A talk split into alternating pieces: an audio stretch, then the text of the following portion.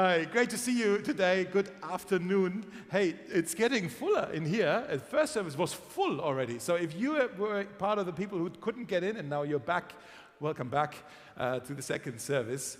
To the one that I was told the first service, I can't say this to the other ones, uh, but I was told from a few people already who were at either, they said, the first service is a bit fuller, but this one's more fun. yes. That was a mistake because I just realized we're streaming this and someone may be watching it. Oh, Dave, you know, two minutes in already offending 100 people who came to the first service. hey, it's great to see you. So, my name's Dave. I get to be the pastor of this wonderful church here in Mosaic. If this is your first time here, as Toby said, we're delighted that you're here. And I hope you're not just visiting, but I hope you'll come back and we'll get to know each other. Uh, we are in a series that we've started a few weeks ago called Things Jesus Never Said and we're looking at things that we think this is what Jesus said, or this is what he could have said, or what, he, what I might have said, but Jesus never said it. And the problem is sometimes we put words in Jesus' mouth that he actually never said. And some of us end up with a distorted view of who Jesus actually is because we put word, words in his mouth. So we're looking at some things that Jesus never said, and we're trying to correct actually what he did say. Okay? Ready? We're looking at another one now, and it's this one on the screen. Is Jesus never said your faith is a private matter. He never said that, that your faith is a private matter. But yet, when you talk to people in Berlin, right, that's kind of the first thing you're being told. Hey, I respect you. I, I can tolerate what you believe, but don't shove it down my throat kind of thing. Uh, your faith is a private matter. It's, you know, we have to live and let live.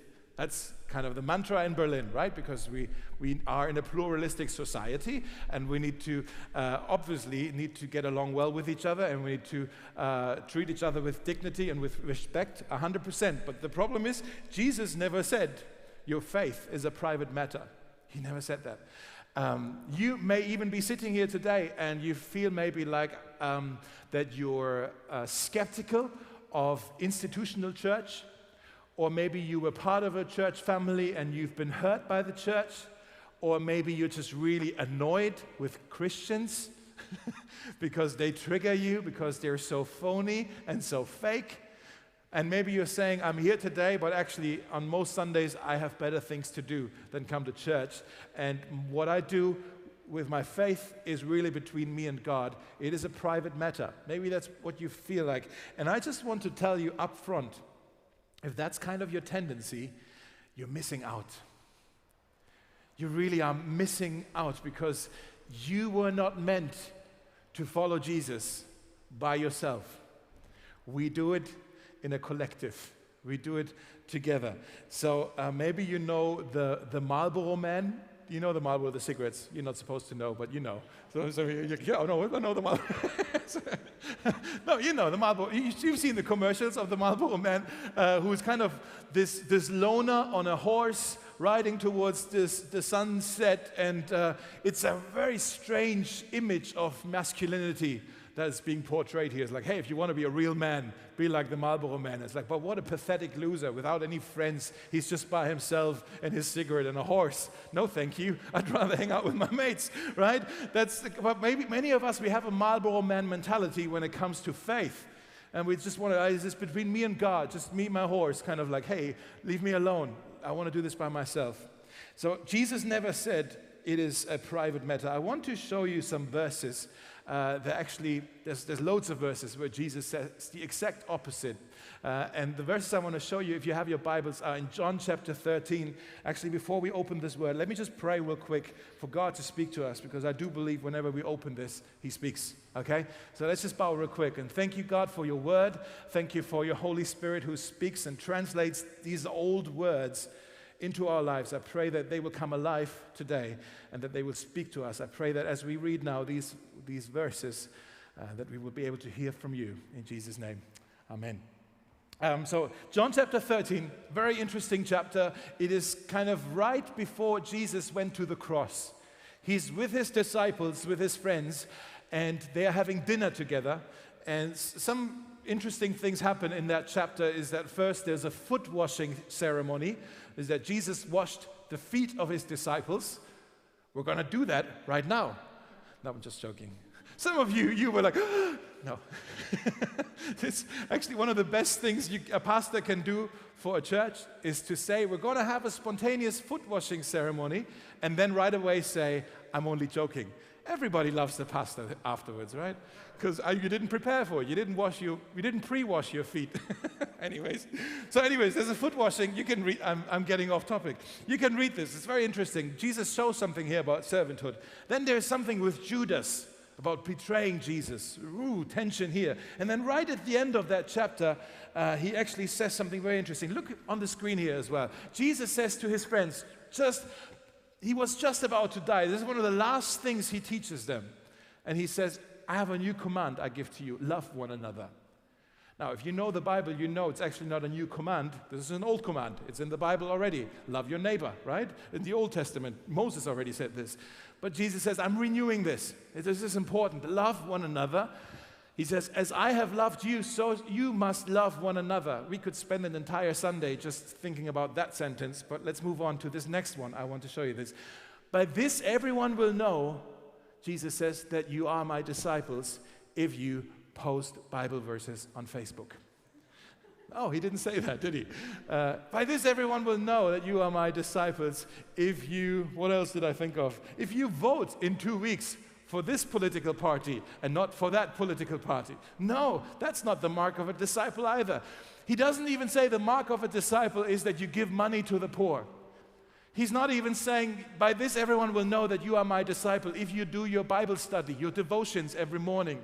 He doesn't say that. He also doesn't say, by this everyone will know that you are my disciple if you keep your faith private. He doesn't say that. He says, By this everyone will know that you are my disciple. If you, let's read it together, love one another.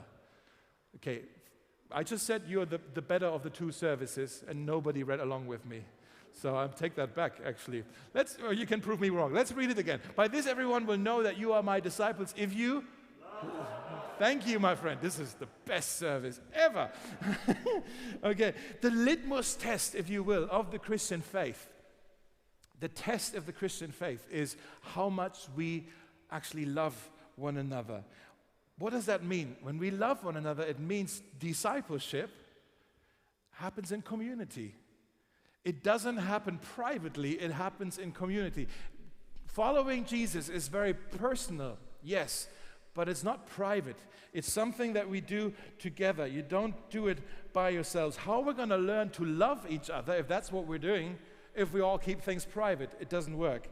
I was talking with a guy uh, just recently, and he was sharing with me about a woman in the church, and he says, I really struggle with her. She's so annoying. She's so stressful. She's so exhausting. Uh, I know I should love her, but I really struggle with it. It was a guy in a different church, different city. Don't start wondering, who might he be talking about? Who is this annoying woman in our church? We don't have anybody annoying in our church, right? No, but at different churches, that's where all the annoying people are. And he was, he was saying, There's this woman, I know I should love her. How am I going to do this? And, but hey, let's be honest about this. It is easy to love people who are lovable. It's easy to love people who are lovely. But there's also some among us who are a little freaky and a little different. And sometimes it's really hard this command to love one another. Don't do elbows now, guys. It's like he's talking about you. You're the freak here. No. uh, there's just, just some people are harder to love than others. Would you agree? I mean, that's just, we have to be real about this. That this is not an easy command. And uh, the Bible actually says if someone says, I love God, but he doesn't get along with his brother, with his fellow believer, he's a liar. That's what the Bible says. Book of James. If you love God and you don't get along with your brother, you're a liar. God says, I don't believe that you love me if you hate your brother. That's strong words, but Jesus is actually saying something very similar here. He says, loving God and loving one another, it's, it, it's the, it belongs together. You can't separate one from the other. If you love God, you also love one another. If you are my disciple, show it to me, prove it by how you love one another. It's not a private matter. It, it, our faith shows itself by the way we interact with each other. And uh, he also says, This is how everyone will know that you are my disciples if you love one another. In other words, he's saying, Our love for one another is a witness to the world. That people outside the church are looking in and they may say, I don't, be- I don't believe what you guys believe. I don't agree with what you say about X, Y, Z. But I can't deny that you guys love each other. You belong to Jesus, right? Because you love each other. That's what Jesus is saying. This is how people will know that we're, that we're His and we love each other. So every, every week now, we've been looking at a lie we often believe, maybe subconsciously, and also we try to correct it with the truth. So the lie we believe about this, if you want to write it down here on the screen, is how I live my faith is between me and God. Oh, let me go back to that verse, actually. I skipped that. Just to repeat it, the same thing here. Jesus is saying in, in Matthew chapter 5, You are the light of the world. Uh, it's hard in English, and German, it's easier to see the grammar of this verse. He's saying, You, plural, are the light, singular, of this world. He's not saying, You, all of you, are little lights in this world, not lots of lights. It's one light, and it only shines when we're together. That, that's why when your faith is private, you can't be a light in the world because you're not connected with the others. Okay, so again, here's the lie. the lie we believe is how I live my faith is between me and God. It's a private matter. Leave, leave me alone. Don't speak into my faith. It's between me and God. It's a lie. It's not what the Bible says. The truth is, following Jesus is a group project. Write that down if you want. Following Jesus is a group project. We do it together. It happens in a collective, it happens in community. And because it is a group project, that's why in this church we emphasize so much our small groups where we live, this group project. Okay? Many of you are in small groups. Uh, some of you are maybe thinking now about getting into a small group because uh, small groups, they are a laboratory for love. That's where we learn how to love one another. Jesus had a small group. He had 12 friends that he was with, and one of the last things he said to them before he went to the cross was, Love one another. I want us to love each other. That's where we learn. In the context of a small group, it's where we learn to love each other. Like I said, this week we're start- you said this. This week we're starting uh, a new term, a six months term for our small groups, and then in six months we can restructure things or continue whatever you want to do. But f- this week we're starting this new term in our small groups, and I just want to recognize right now um, anybody here who has in the past, at some point in the past at Mosaic, led one of our small groups. Would you just stand right now so we can honor you and thank you for yes one. There over there. Thank you so much. Awesome. In the back as well. Yes, Joanna. Awesome. Very cool. Very cool. Thank you, guys. And now, if you are in this next term also leading a small group, would you stand again so we can clap for you again? Yes? Yes? All right. Yes. Cool. Awesome. Remain standing, remain standing, remain standing, remain standing. Look around and just see, you know, those of you sitting, look around. It's like, okay, yeah, maybe not there, maybe there. Yeah, okay, just, you know. Thank you. You may be seated. We love you. Thanks for doing this. You may be asking, okay, what is a small group? What are they, these guys doing? So we get together. Normally, we meet every week, right? Either in someone's home, sometimes in a coffee shop or in a park, uh, to get together as a group of friends. Maybe sometimes it's three people, five people, ten people, uh, to read the Bible together, to have conversations, to discuss, to talk about our lives, to do life together, to pray together, to pray for each other, to celebrate, to have fun, to eat together, right? That's what happens in a small group. You get together with a bunch of other people from this church and you do life uh, together. And I want to challenge you to also get into a small group. Now is a great time to just start checking some of them out and see what they're like and just go once and check the vibe, see if you like it. But I want to challenge you get out of your bunker. Don't be the Marlboro man, okay? Uh, but start following Jesus with some others. It's a whole lot more fun that way. Allow some other people to get close to you. That takes courage. But allow some others to get close to you so they can carry stuff with you and you don't have to carry things by yourself. Find some people like that, and that's where you learn to love. Because, can I tell you a secret? You're not going to like this, but I'll tell you a secret anyways. In every small group, there is at least one person who is difficult to love. Right? Right?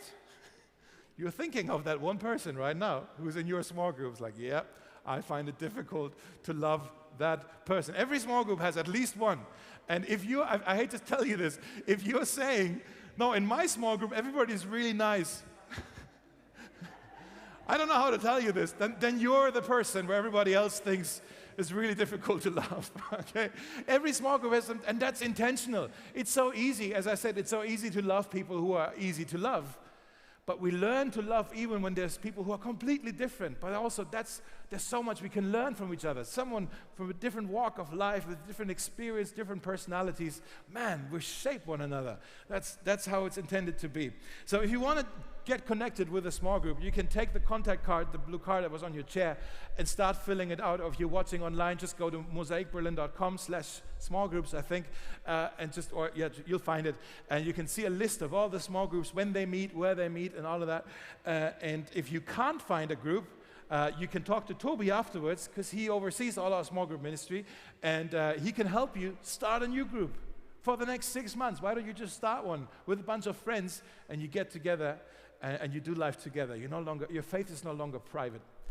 Okay, maybe you're saying, okay, uh, how are we going to do this then? If, if, we're doing small groups, how are we going to live this love? How are we going to love one another in our small groups? Because that's easier said than done. And I just, I'm going to try to do this briefly, briefly mention two things uh, honor and honesty. I'm going to explain what that means. Those two things, I hope they, we can cultivate them in our small groups.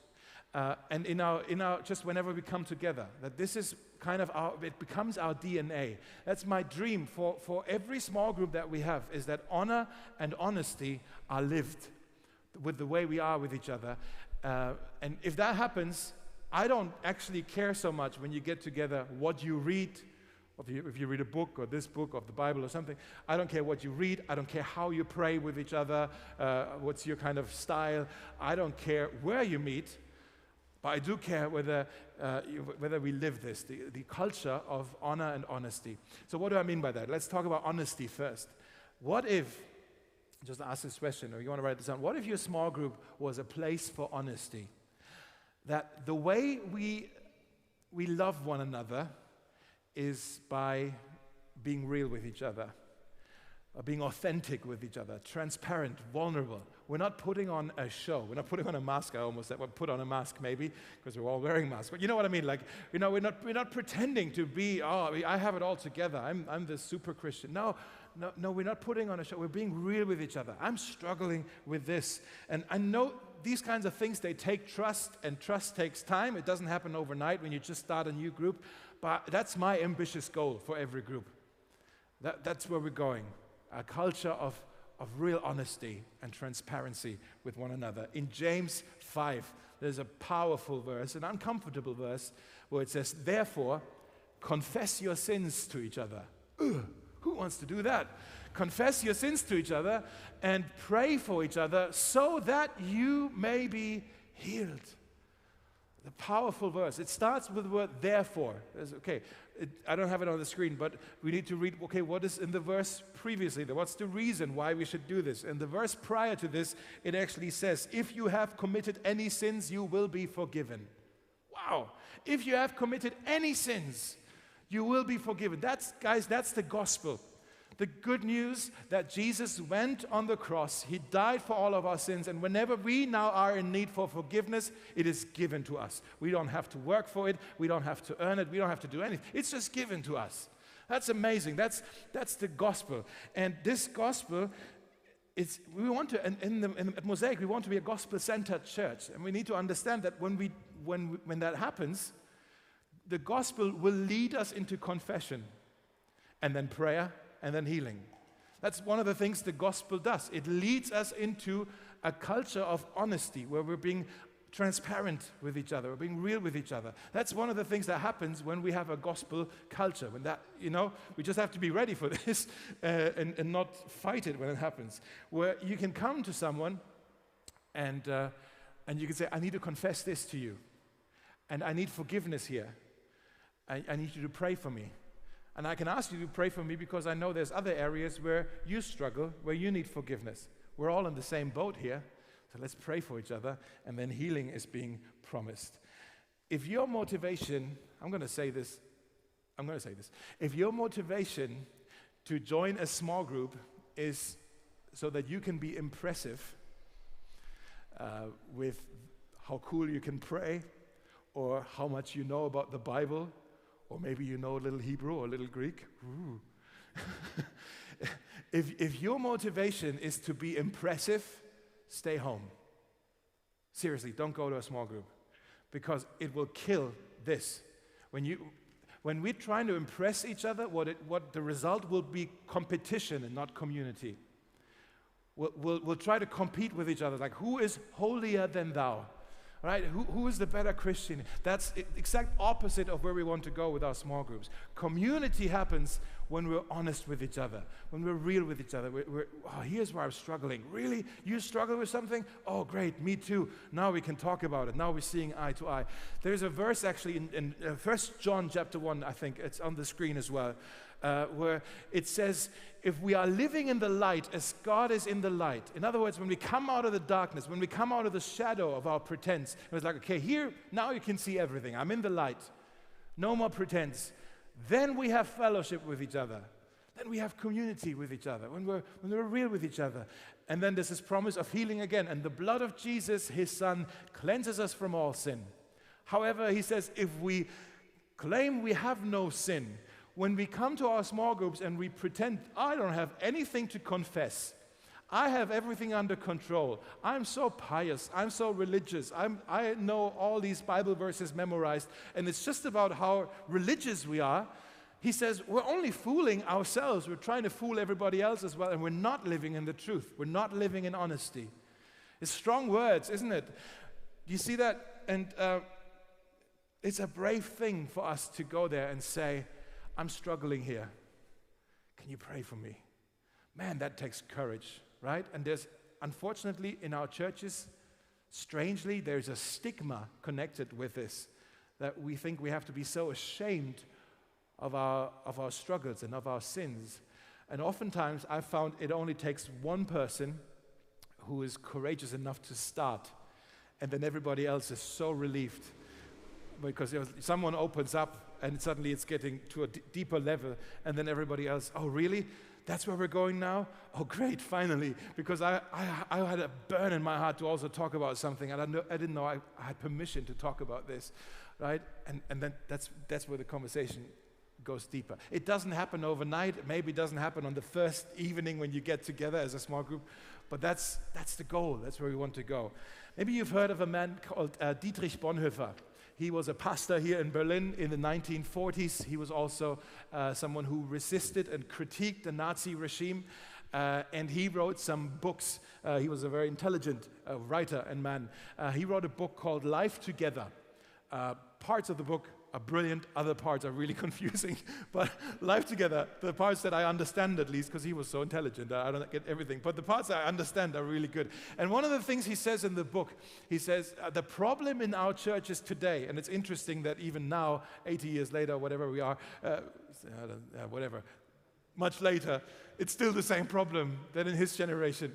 Um, but he says one of the problems we have in our churches is that we are so pious we are so religious that nobody's allowed to be a sinner anymore. Hmm. That we are, um, we say the church is a hospital, but nobody's allowed to bleed. You know, don't bleed on the carpet here. We have everything nice and polished, and we, we put on our Christian smile. And no wonder nobody truly heals if nobody's even allowed to bleed, he says. He says we're living this life of pretense and of, of faking it, and we're only confessing maybe the permissible sins so that we can hide the real sins that we're really struggling with, right? And I'll confess this so everybody knows I'm also a sinner, but you know, this is kind of like, oh, uh, I went through a red light today, Ooh, you know, something like that. Okay. I don't know why that came up, but. and then Bonhoeffer says, even though we come together to worship together, to sing together, to pray together, to eat together. Even though we do all of that, we still feel alone. And one of the things he says, and let me just quote this he says, He who remains alone with his struggles remains truly alone. When you think you can't bring your struggles to the table, you will continue to feel alone. But then he also says, He who comes out of hiding, he who steps into the light, comes out of the darkness, he will never be alone again. He will never have to face his struggle, his sin alone again. It's like, no, now I have a collect. Your faith is not a private matter. You need some others to live it with you so you can heal and be strong. Fellowship, community, it happens when we all step into the light. Can you go back to the, uh, Taylor, can you go back to the other slide with James? Yes. He says, confess your sins to each other and pray for each other. Notice what he doesn't say as well. He doesn't say, confess your sins to each other and shame one another because then nobody wants to share, right? He doesn't say confess your sins to one another and pressure one another, or embarrass one another, or fix one another, or lecture one another, or keep, keep score with one another. That's keeping. That's why I hate the word accountability.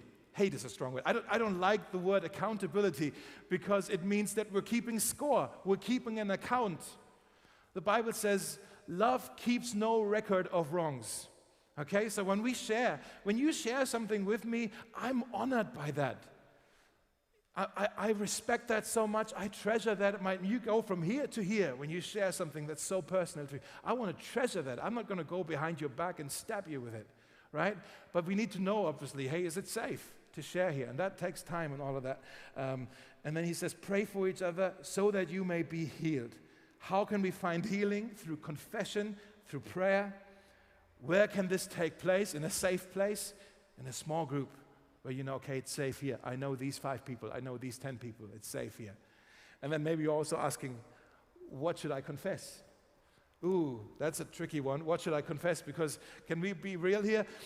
That's that all, this whole thing is so against our instinct, right? We don't. There's everything in us doesn't want to go there. But that's also the clue for you to think about what is the thing that I don't want anybody in my small group to know? what is the thing that I would hate to talk about? And that's actually the thing you should confess. Because it's so uncomfortable. If you bring it to the table, they can pray for it and it can be healed, right? I uh, was talking to uh, a friend of mine, uh, his name is Andrew, and I was sharing one of my struggles with him. And I said to him, I can share it with you, but I can't share it with my church small group because that's not going to end well if they know about it, because I'm also the pastor. What are they going to think? That the pastor is a sinner too? of course he is. But you know what I mean? Like, this is not going to end well. And then Andrew actually pointed me to this verse in James, in the book of James. He says, No, it's going to end well. Look, healing is being promised here. It ends with healing. What isn't going to end well if you're trying to brush it under the non existing carpet, and, uh, and you're trying to pretend it's not there. Right? It's going to end well if, if you have the courage to bring it on the table. Uh, so that I needed to hear this. The problem is, isn't it? We think, oh, if people in my small group would really know me, everything about me, they would no longer love me. That's our fear. And that's why we, we don't want to bring the real stuff to the table because we're, we're, we're afraid of rejection and that we're no longer loved.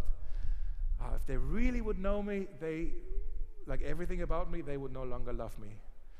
But the truth is, if you give the people in your small group a chance to really get to know you, who you really are, not just the image you put on, then they could really love you for who you are and not the image that you try to pretend.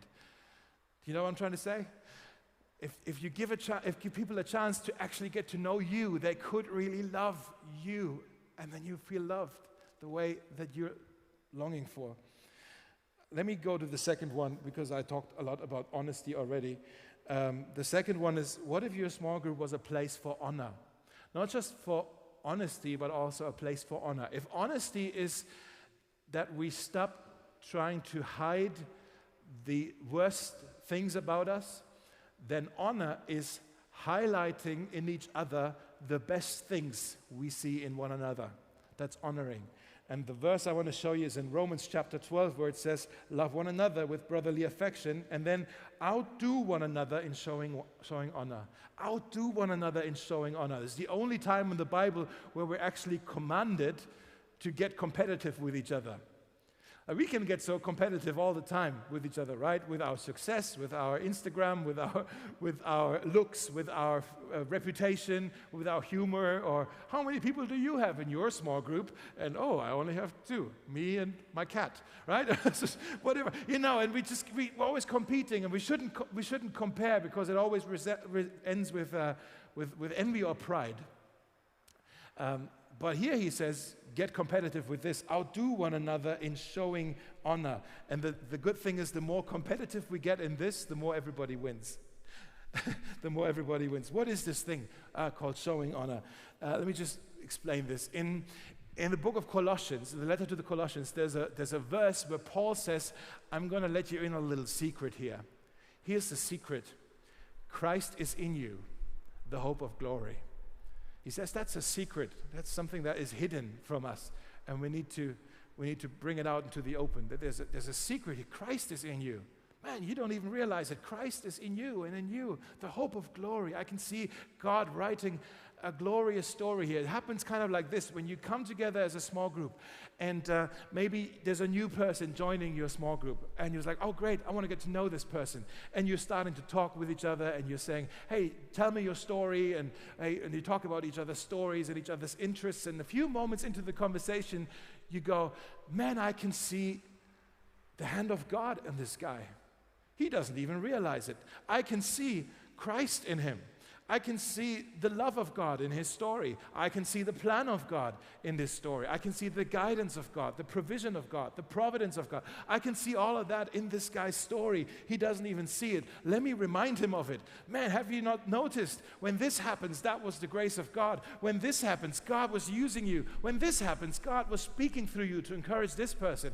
And you're highlighting to one another the things that you see God doing in each other's lives because the truth is, we're often so blind to it. We need to honor one another by pointing out the things, the evidences of grace. It's like, here's, here's Christ in you. God is moving in you here. Man, if that happens in our small groups, we would, we would leave our small group meetings so encouraged. It's like, really, me? I thought God would never use me or do anything in my life. Wow, he's, he's actually at work in my life. Right? So let's encourage each other that way by, by calling out and by highlighting the evidences of grace. And, uh, and maybe another way that this can also happen is not just kind of to talk about, hey, here's what I see what God did in your life, but also when you talk about, here's what I think God is about to do in your life. Here's what I think God is, might be up to. We sometimes call it maybe a prophetic impression or something, or a word of encouragement, a word of knowledge, even. And maybe you're being put off by that term, prophecy. Like, oh, I'm not a prophet. I can't predict the future. It's not even that that. It's, it's more that maybe sometimes you feel like, I wonder if God is actually telling me to tell this person da da da da da X, Y, Z. And sometimes, sometimes the person, you, you share it with him and he says, I oh, know this doesn't really fit right now. And then, okay, nobody dies, nothing happens. But I tell you, most more often than not, that person will be so encouraged that it's like, wow, God spoke to you about me. God sees this in my life and He cares about it. That's so encouraging. Would you agree with me that people in this city are starving for encouragement? Right? It's true for the church as well. All of us sitting here, we're overwhelmed, we're tired, we're under encouraged. I've never met anybody who's over encouraged. uh, we're all under encouraged. What, what would happen in our small groups if we're not just places of honesty, but also places of honor, where we call out in each other the evidences of grace and we have the courage to listen to, oh God, what is it that you're doing in this person's life? Are you telling me anything that I should tell this person? I think God wants to move in this way in our church. And in some small groups, it's already happening. But I hope that all of our small groups are kind of, that's, that's where we're, we're going a little bit. Um, let me skip the last two verses here. I think I'm going to go. Actually, I'm going to read one more. Ephesians 4 it says this uh, Let's, Let no corrupting talk come out of your mouths, but only such as is good for building up, as fits the occasion, that it might give grace, may give grace to those who hear. In our small groups, we don't want to hear any corrupt talk. When you get together, you need to make a pact with each other and you say, We're not going to make fun of each other. We're not going to put each other down. We're not going to gossip about each other. We're not going to do flattery here. This isn't about flattery, just to say nice things like, Oh, you're so awesome. Things are going to be great for you. No, no, no. We want to listen to what God is saying and what He's doing and be very specific about it, okay? So, no corrupt talk, but let's show honor. So, it builds up, He says. So, it gives grace. Um, to others. I think the key to both of these things, to honesty and honor is that it requires a decision. It's a choice to go there. It, you don't just slide into it, it doesn't just happen automatically. You need to choose as a group, as a small group, you need to choose this is where we're going to go to honesty and honor. And I tell you, it probably takes time, it takes courage, it's probably uncomfortable at times. But I also tell you, it's so worth it because it's going to bond you together. You're going to show love to one another by being real with each other. And when I think about this, doesn't that sound so attractive? Like, if this is a church here in Berlin made up of small groups, but even when we're all together, this is kind of how we are with each other. We're not trying to pretend anything here. You know, if, if, if your life is perfect, then we're glad you're here, Jesus. But everybody else, you know, no, nobody has a perfect life here. And, and if you want to pretend that, to be the perfect Christian, go to another church. Let, us be a church where we're real with each other and we, we don't have to pretend, where we're authentic and we bring it all to the table and we share it all together our struggles and our glories, and we share it all together. And that's how we show that we love one another. And Jesus says, when we do that, the world will know that you are my disciples if you love one another. Let's pray together.